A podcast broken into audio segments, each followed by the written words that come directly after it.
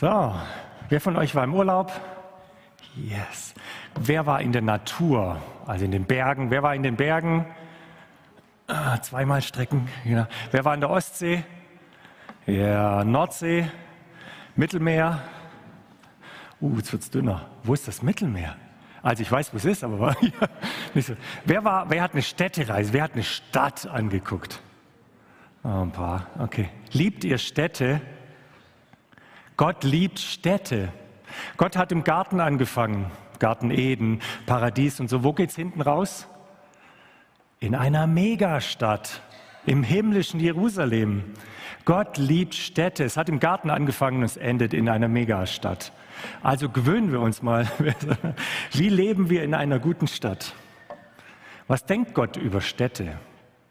Städte haben ja, vor allem wenn sie noch ein bisschen größer sind, gar nicht so guten Ruf. Dann gibt es äh, Feinstaub, Überbevölkerung, viele Kulturen und Probleme, Kriminalität, vielleicht Rotlicht. Wir ziehen lieber aufs Land. Gott liebt Städte. Warum? Und wie können wir in einer Stadt leben? God in the city. Erstens Babylon, wie stellen wir uns das vor? Zweitens Jerusalem, wie stellt Gott sich das vor? Und drittens Neu-Ulm, wie leben wir das praktisch? Was bedeutet das für uns? Erstens Babylon. Das Volk Gottes, wir haben es gerade gehört in diesem alten Text, wir befinden uns 700 Jahre vor Christus ist gefangen genommen worden von der babylonischen Weltmacht. Die haben einfach mal so das ganze, ganzen Nahen Osten da alles überrannt und haben die führende Schicht der besiegten Länder genommen und haben sie in ihre Stadt gebracht, nach Babylonien.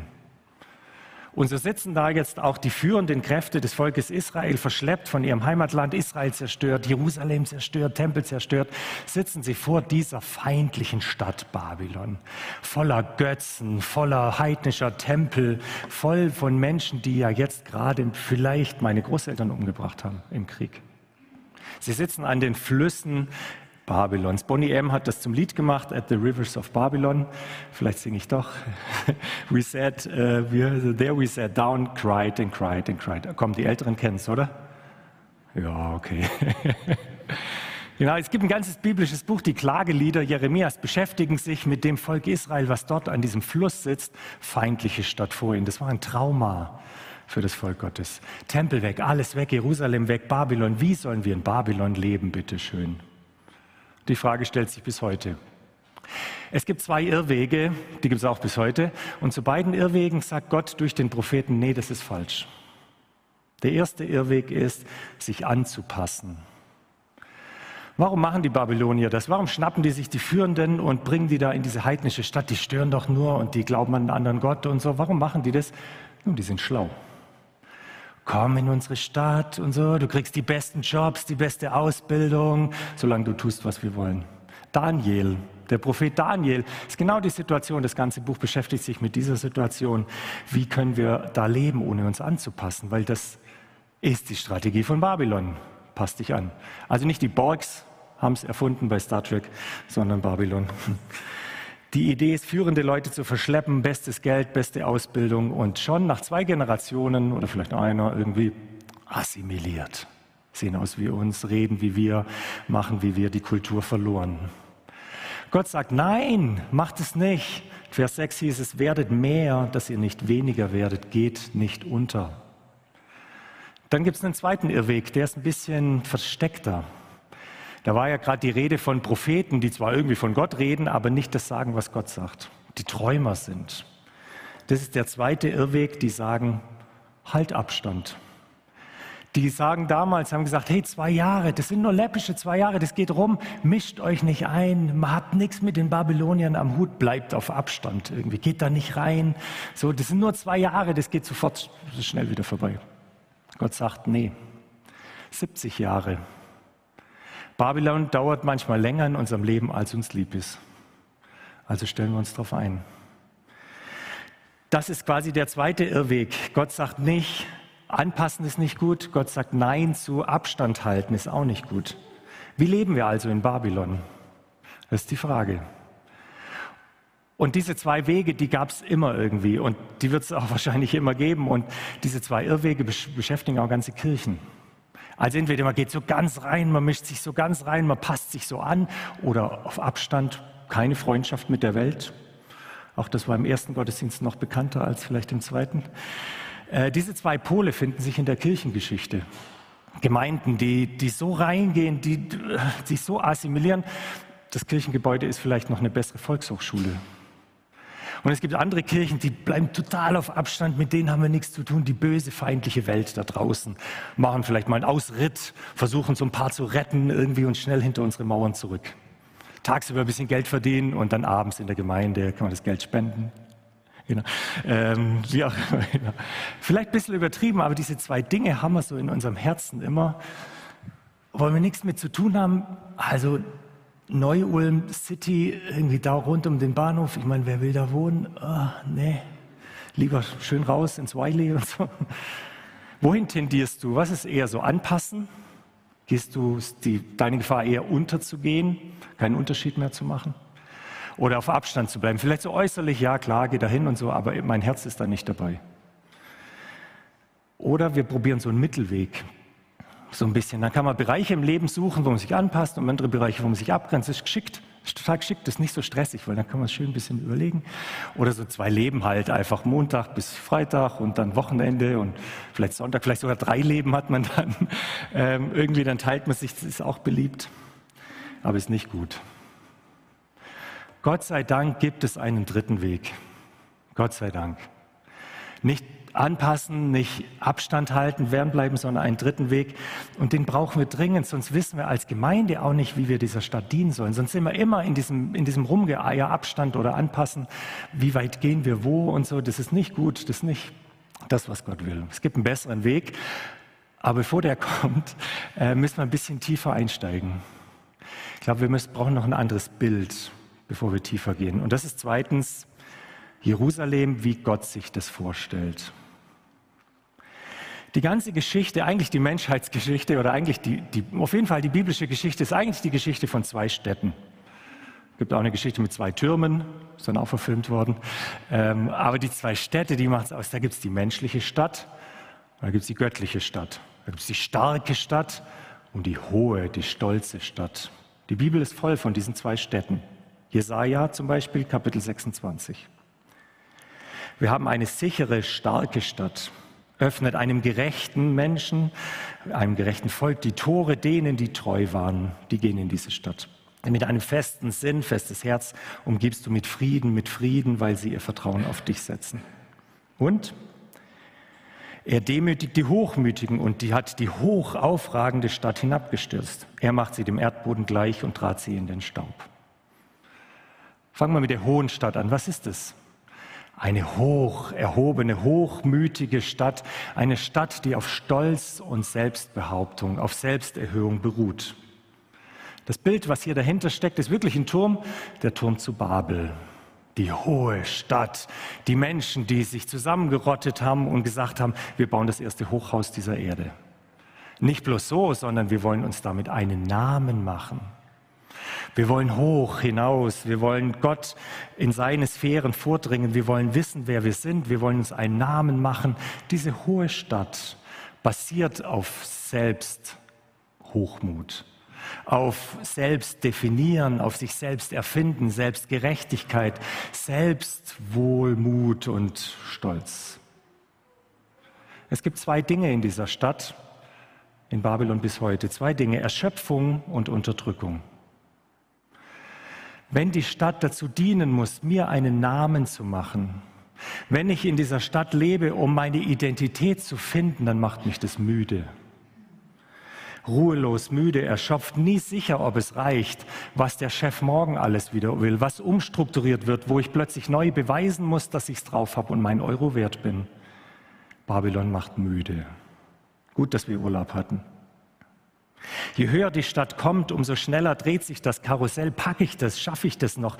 Die Jungen sägen vielleicht schon an meinem Karrierestuhl oder wie auch immer. Morgen geht's wieder los. Erschöpfung, Depression, längst eine Volkskrankheit, weil Babylon so anstrengend ist und Babylon unterdrückt. Wenn ich mich definiere, wenn ich mir versuche, in dieser Stadt einen Namen zu machen, dann brauche ich ja Menschen, die nicht so gut sind wie ich. Weil dann ist mein Name besser, oder? Also ich muss schon immer ein bisschen zeigen, irgendwie so im Krankenhaus, wer ist denn jetzt der beste Arzt? Zu wem geht man denn jetzt, wenn schwierige Situation kommt? Halt zu mir.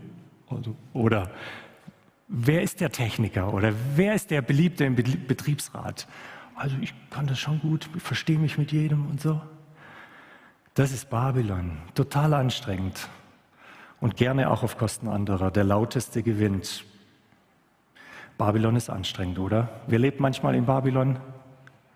Oh, anstrengend. Wer will da raus?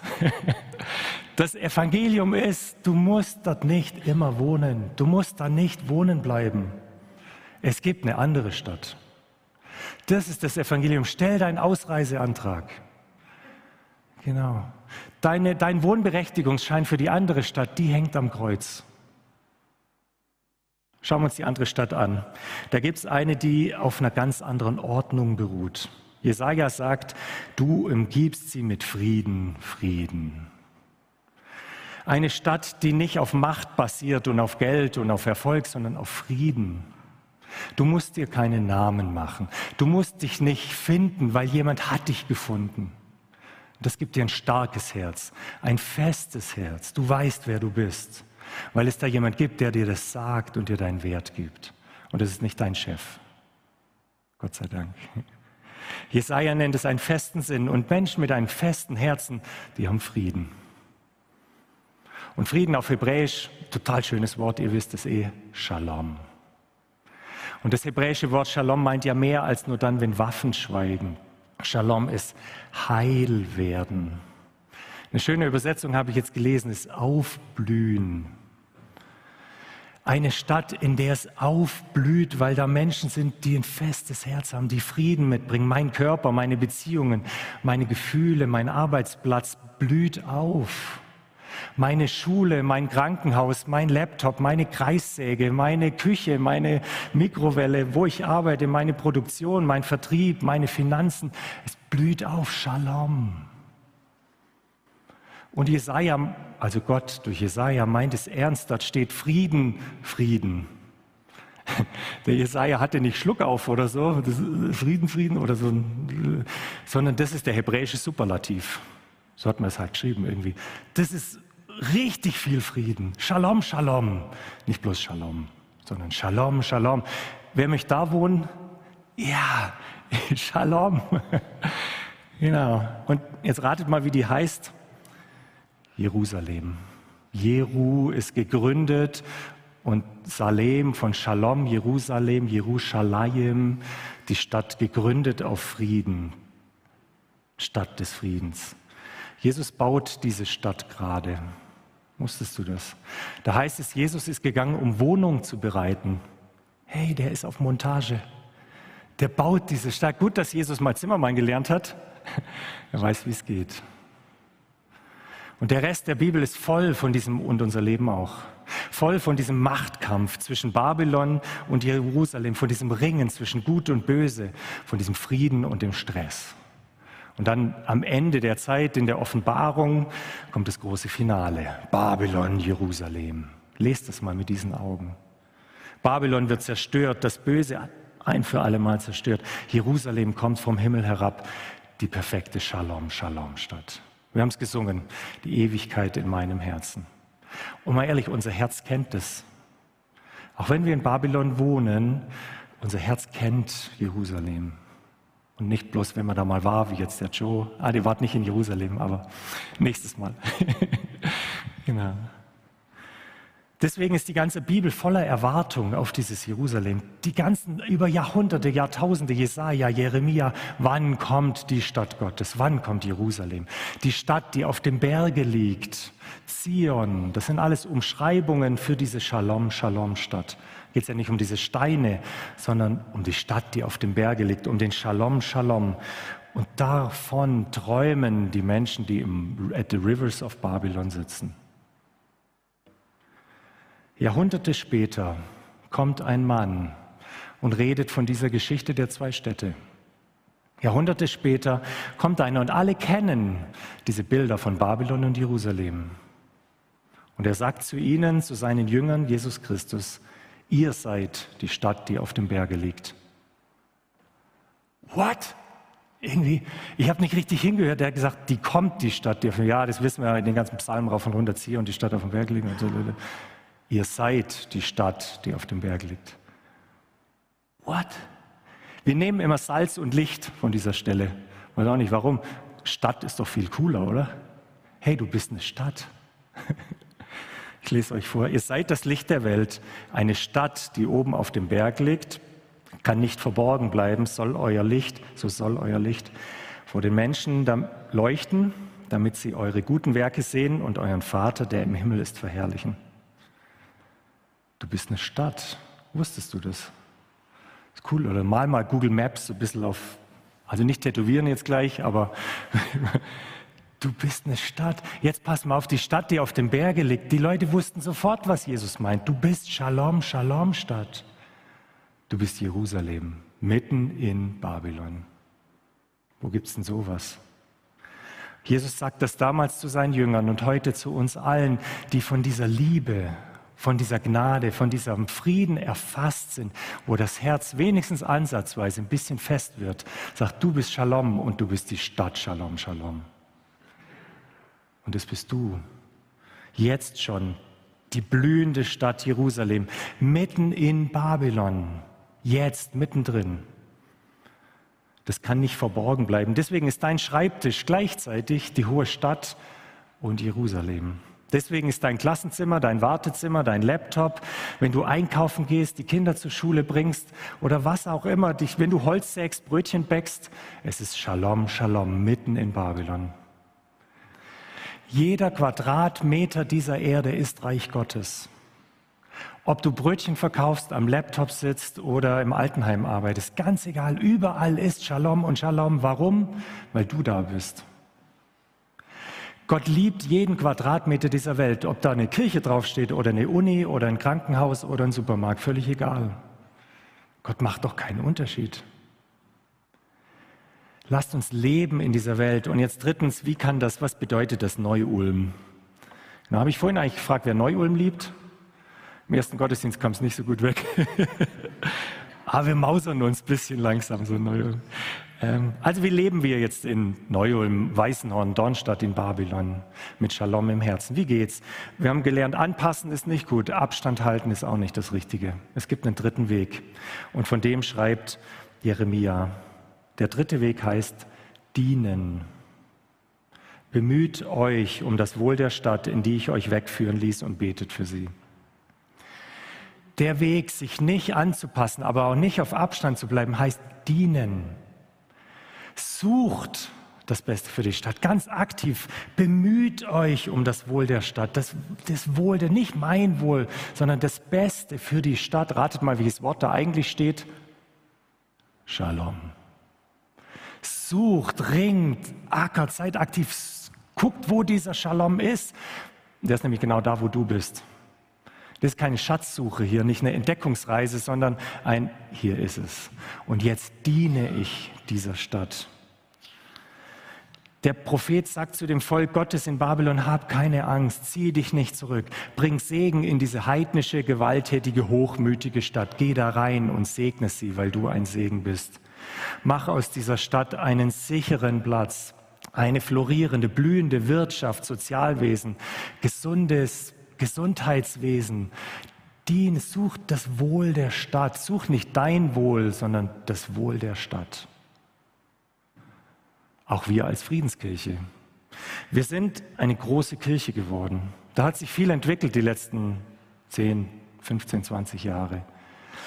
Die Frage ist, wie soll es weitergehen? Sollen wir weiter wachsen als Friedenskirche? Ja, weiß nicht. Die Antwort auf diese Frage, sollen wir weiter wachsen, sagt viel darüber aus, was Gemeinde für dich, für uns bedeutet. Ist Gemeinde nur der Ort, wo wir auf die Herde aufpassen? Oder ist die Gemeinde der Ort, um die Stadt zu verändern? Danke. Wenn du in diese Gemeinde kommst, um alle kennenzulernen, dann stresst dich diese Gemeinde. Bleib noch ein bisschen oder komm mal zum ersten. Das, das, wenn, du, wenn das dein Bild von Gemeinde ist, dann wird dich diese Gemeinde stressen. Wenn du aber dieser Stadt dienen willst, dann hilft dir diese Gemeinde. Wir wollen ja nicht größer werden, um halt noch größer zu sein irgendwie, sondern um diese Stadt größer zu machen, um diese Stadt großartig zu machen. Es geht nicht darum, diese Gemeinde zum Blühen zu bringen, sondern diese Stadt, deine Nachbarschaft, dein Dorf, egal, und wenn da nur drei Häuser sind oder so, dann ist es dein Babylon Jerusalem.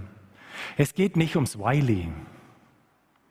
Auch wenn hier natürlich viel ist, weil das vor Ort ist, aber es geht nicht ums Weile, es geht um dich und dein Ort, um deine Stadt um dich herum. Darum geht's. Auch wenn die Friedenskirche wächst, soll dein Ort vor Ort zum Blühen kommen.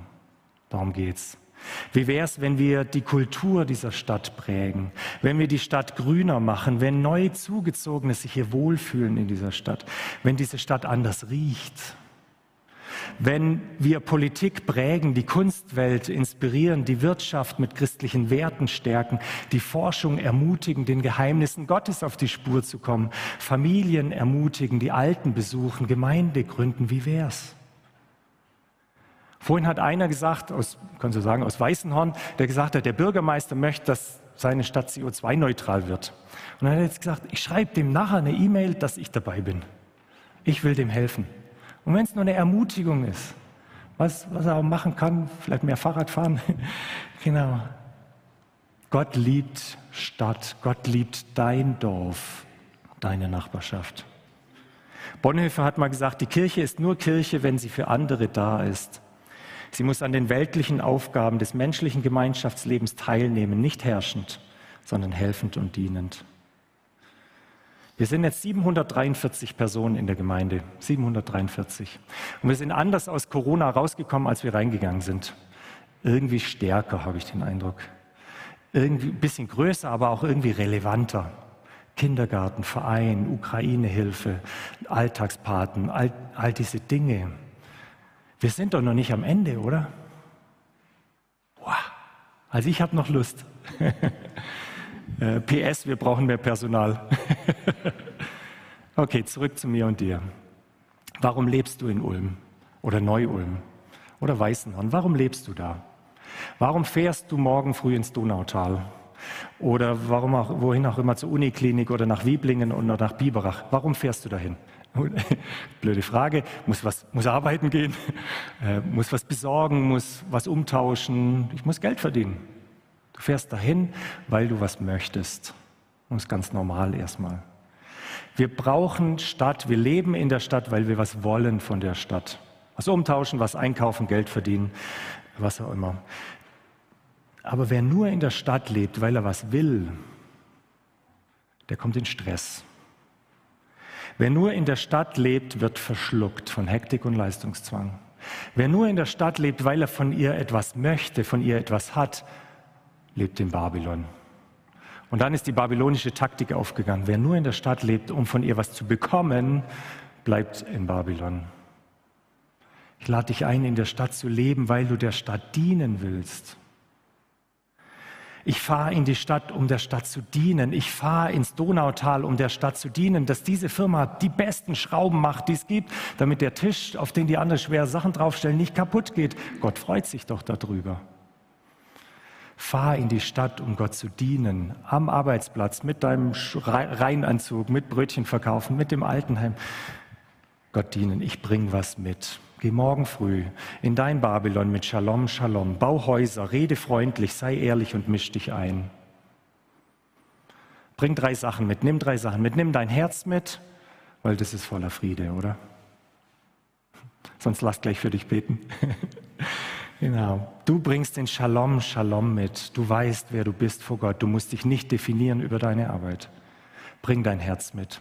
Zweitens, bring Danke mit. Es ist so einfach, unsere Stadt zum Blühen zu bringen, indem du einfach mal ab und zu Danke sagst. Danke, dass ich mit Ihnen jetzt einen Termin beim Arzt ausmachen konnte. Vielen Dank. What? Warum ist der erst nächste Woche? Bedank dich an der Kasse. Danke, dass Sie so früh schon Brötchen verkaufen. Vielen Dank. Ah, zwei Worte. Vielen Dank. Danke, dass Sie mir Physik beibringen.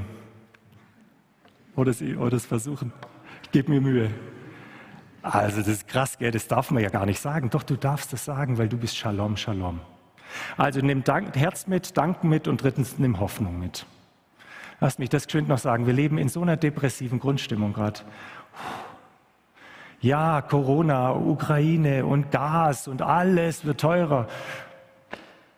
Shalom, Shalom, wir haben doch mehr. Wenn wir nicht Hoffnung haben für diese Gesellschaft, für diese Welt, wer denn dann? Natürlich wird es vielleicht in unserer Gemeinde Menschen geben, ganz sicher, die sich jetzt echt schwer tun und die Geld brauchen, die Hilfe brauchen. Aber wir haben genug Leute, denen das überhaupt nicht wehtut.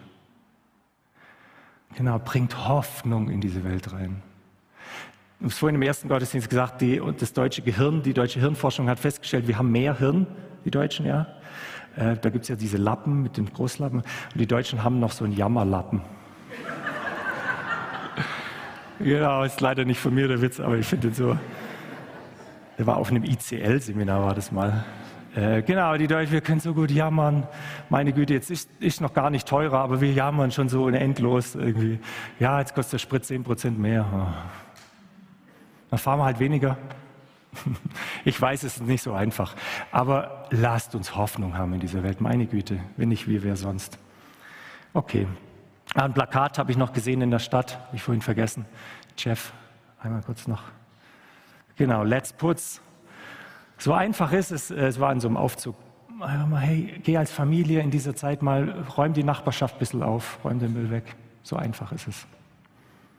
Jesus sagt, du bist die Stadt. Du bist Stadt, du bist Shalom, Shalom. Und Jesus hat alles dafür gegeben, dass das Wahrheit wird. Jesus selber ist gekommen in eine Stadt. Jesus ist gekommen nach Jerusalem, mitten rein. Und es hat ihn sein Leben gekostet. So sehr ging sein Dienst, Er hat nicht aufgehört zu dienen. Nimm dein Kreuz auf dich. Du bist Stadt. Und weil Jesus bereit war, außerhalb der Stadt zu sterben, Golgatha ist die Müllhalde Jerusalems gewesen, der unreine Ort, wo die Römer ihre Hinrichtung getätigt haben. Jesus war bereit, außerhalb der Stadt zu sterben, damit du wieder in die Stadt rein kannst, damit du Shalom, Shalom bist. Er hat das himmlische Jerusalem verlassen, dass du Jerusalem im Herzen trägst und das himmlische Jerusalem auf dich wartet. Amen.